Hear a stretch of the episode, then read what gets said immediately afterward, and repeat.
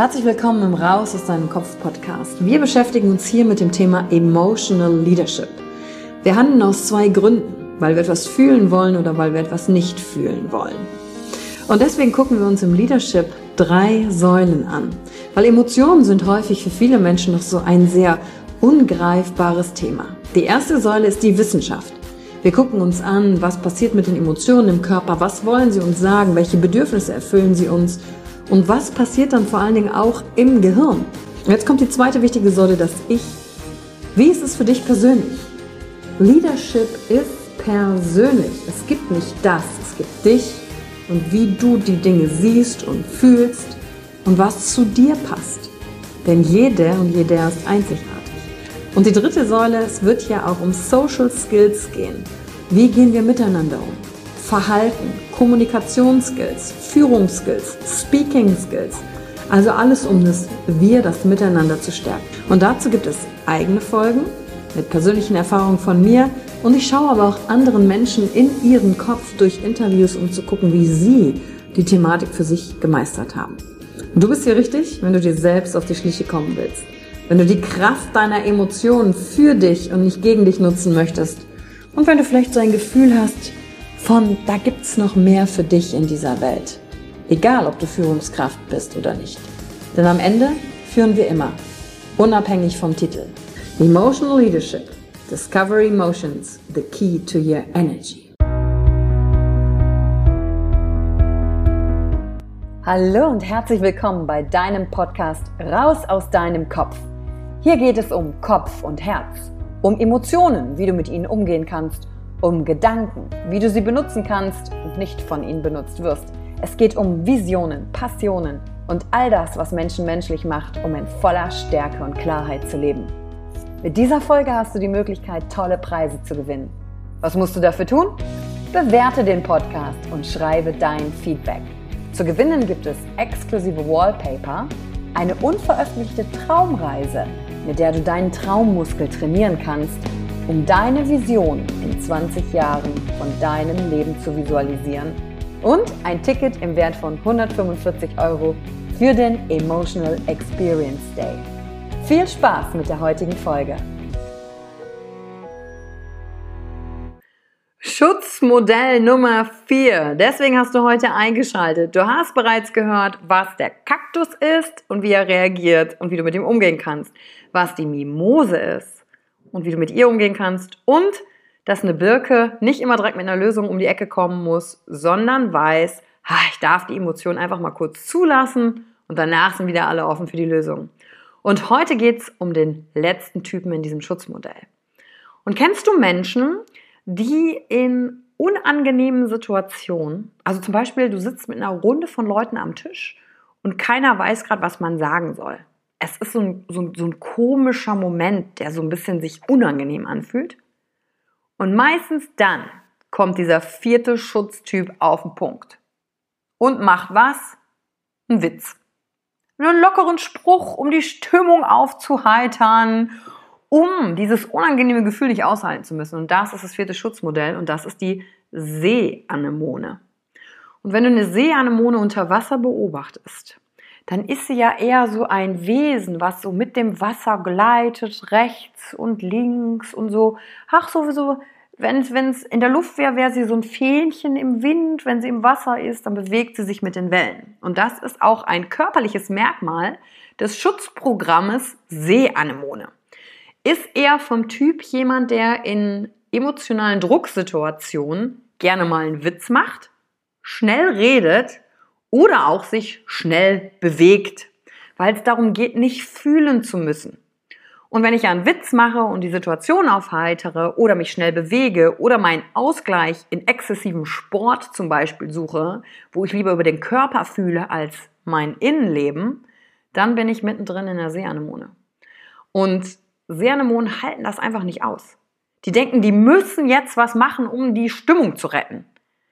Um auf das Beispiel vom letzten Podcast zurückzukommen. Wenn jemand stirbt, dann kann eine Seeanemone ganz schlecht mit der Trauer umgehen, weil es ist ja nicht lustig, weil es ja nicht glücklich.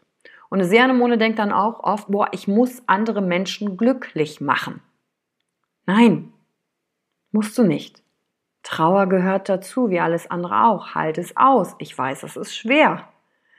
Und dann macht eine sehr Anemone halt einen Witz oder sagt über die Party oder erzählt etwas Lustiges über den Verstorbenen und sorgt dafür natürlich, dass die Emotionen nicht in dem Moment gelebt und gefühlt werden können, weil sie selber nicht damit umgehen kann. Und wegzugehen von der Trauer, zum Beispiel in einer Date-Situation. Ja, der Typ Seeanemone, stell dir vor, du triffst gerade einen mega Partner, bist draußen beim Date und da merkst du so, oh, es könnte hier zum Kuss kommen.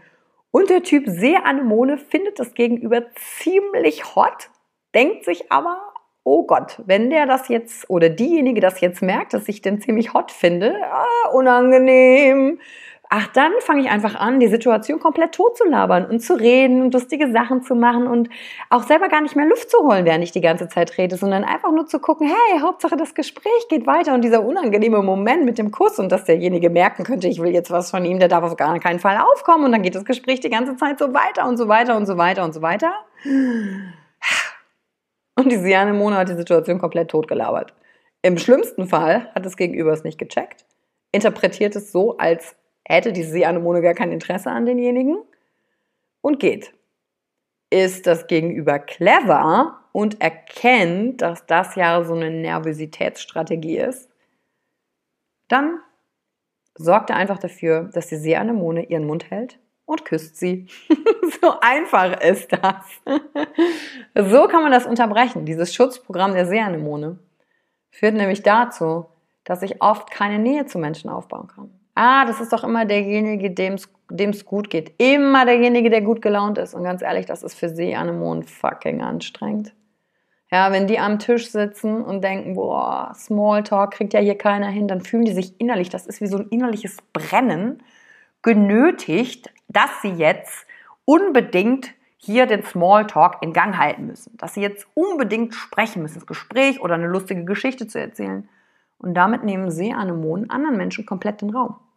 Und wenn du selber Seeanemone bist oder jemanden diesen Podcast weiterleitest, von dem du denkst, dass er eine Seeanemone sein könnte, dann gibt es eine Sache, die man machen kann.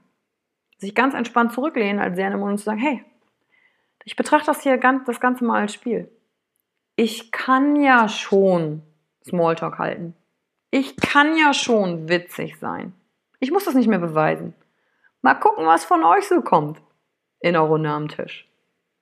Und diesen Moment der Stille und des Chaos auszuhalten, genau wie für die Birke, das gilt für die Sianemone auch. Und was dann nämlich passiert ist, dass die Sianemone plötzlich völlig neue Menschen entdecken kann und vor allem den Raum für andere gibt, sich selbst zu erfahren als denjenigen, der auch lustig sein kann. Denn wenn ich immer diesen Platz besetze des lustigen Unterhalters, dann kann das nie jemand anders erfahren. Und dann mache ich mich zum Superstar, der für andere den Raum bietet, sich entwickeln zu können. Und dazu muss ich als Janemone nämlich mal nur eins. Wenn ich merke, ich drehe gerade wieder durch, wenn ich merke, ich rede gerade wieder schnell, tief einatmen. Und einfach das unangenehme Gefühl der Stille aushalten und sich selbst zu sagen, ich muss gerade nichts tun. Ich muss gerade keine gute Laune verbreiten. Ich muss einfach nur sein. Und das sorgt dafür, dass ich mich einer Seeanemone nähern kann. Und das sorgt vor allen Dingen auch dafür, wenn ich eine Seeanemone bin, dass ich auch mal Dinge sage, die mir nicht passen und sie nicht in einem lustigen Witz verpacke. Weil Seeanemonen passiert es ganz oft, dass sie dadurch nicht ernst genommen werden. Ja, weil wenn ich alles immer nur witzig verpacke, dann weiß mein Gegenüber ja gar nicht, wann es mir mal wirklich ernst ist. Na, wenn ich zum Beispiel es gerne mag, dass Leute pünktlich kommen. Und dann kommt jemand zu spät und ich mache dann nur so einen Witz und nach dem Motto so, na, Uhr kaputt, haha, nee, alles okay. Dann nimmt mein Gegenüber das doch nicht so richtig ernst, sondern sieht mich eher als den Clown und hey, die Yvonne ist ja so cool drauf, das ist ja kein Thema, bei der mal zu spät zu kommen. Ja, wie soll das denn auch wissen? Ich habe das mir als Seanemone ja doch selber so eingeprägt. Nach außen hin wirklich so, als wäre mein Leben immer glücklich und als wäre ich immer super. Und auf einer Party bin ich auch derjenige, der alle anderen unterhält. Aber wenn ich nach Hause gehe, alleine als Seanemone, dann bin ich ja doch wieder der oder diejenige, die sich allein und einsam fühlt. weil ich es nicht ausgehalten habe zu sagen, dass mir gerade mal nicht gut geht und dass es gerade nicht meine Aufgabe ist, andere glücklich zu machen. Und dann kann ich zu dem Freund oder der Freundin, die zu spät gekommen ist, sagen, hey, finde ich nicht cool. Sei pünktlich. Ohne Witz. Einfach so, wie es ist, gerade raus.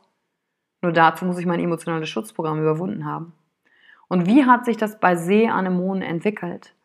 Oft als Kind haben diejenigen die Klassenclown-Rolle eingenommen. Oder im Elternhaus die Rolle übernommen, Elternteile glücklich zu machen.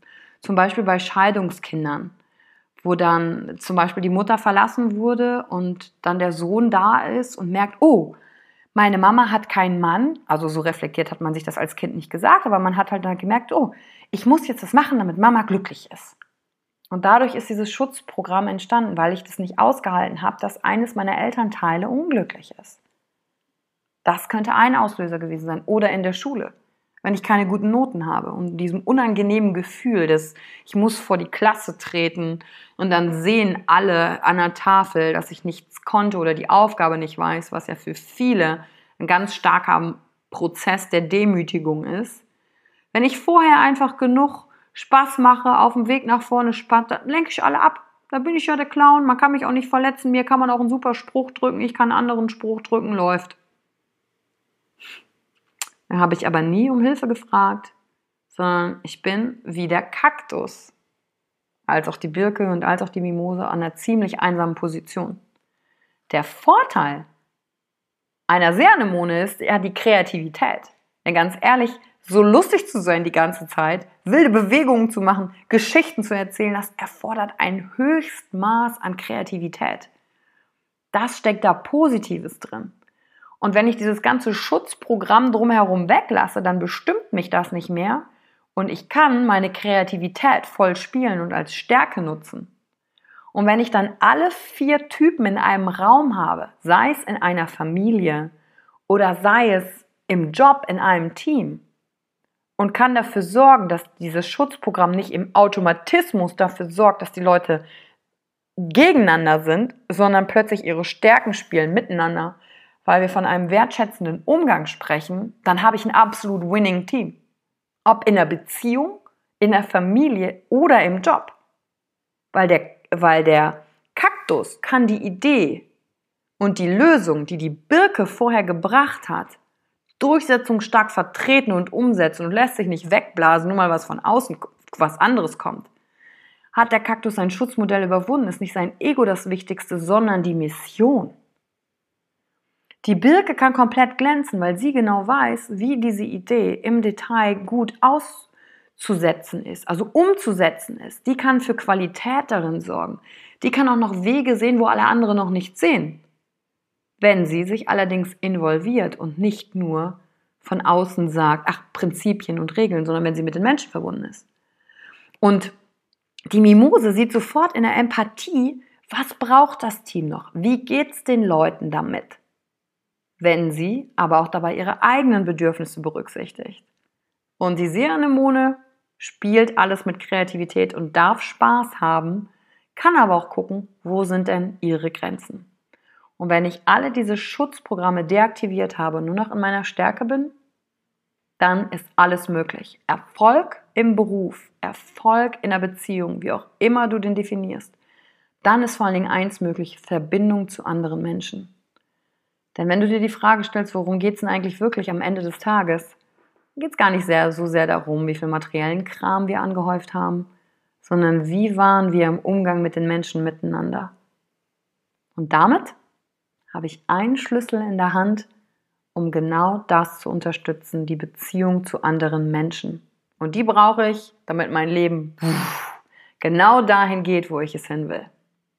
Und wenn du jetzt neugierig bist und sagst, ah wow, das finde ich ja mega mit diesem Schutzprogramm, ich habe mich vielleicht auch in der einen oder anderen Sache wiedererkannt und du willst es ganz genau wissen, kannst du auch einen Online-Test machen. In die Show Notes unter diesem Podcast packen wir auch den Link rein, da musst du nur draufklicken, da landest du direkt auf dem Test für das emotionale Schutzprogramm und dann beantwortest du ein paar Fragen. Und ganz oft bist du nicht nur ein Schutzprogramm mit einer ganz starken Ausprägung, manchmal können auch Mischformen vorkommen. Und mach dir einfach bewusst, hey, wann übernimmt eigentlich wer hier gerade die Überhand? Und vor allen Dingen, wenn du während meiner Erklärung an die ein oder andere Person in deinem Umfeld gedacht hast, die dir sehr wertvoll ist, die du gerne in deinem Leben behalten möchtest und wo du sagst, Mensch, zu der möchte ich eine bessere Beziehung haben, es wäre richtig geil, wenn die diese Folge hören würde, dann teil doch einfach diese Folge und den Link mit der Person, dann habt ihr wieder was, worüber ihr euch unterhalten könnt und vor allen Dingen sorgt das ja für eins.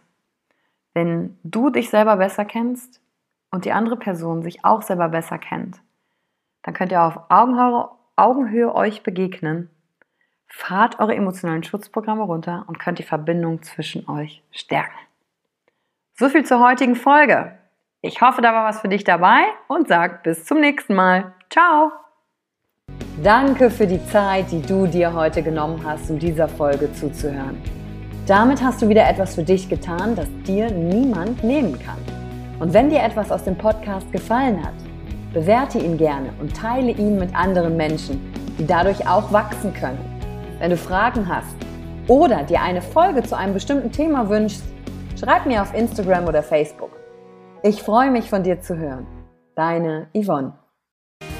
Danke, dass du dir heute die Zeit genommen hast, reinzuhören. Die Folge hat dir gefallen? Dann lass mir doch eine Bewertung da. Schreib mir auf Instagram auch, wenn du einen Wunsch für eine eigene Folge hast. Und teile die Folge mit jemandem, der dir wichtig ist, wo du denkst, ha, der oder sie könnte davon profitieren. Und wenn du mehr zum Thema Emotional Leadership wissen möchtest, folge einfach den Links in den Show Notes. Ein Einstieg in unsere Welt der Emotionen könnte für dich auch die Emotionen Entdeckertour sein. Ich freue mich auf dich und ganz besonders, dass du hier bist.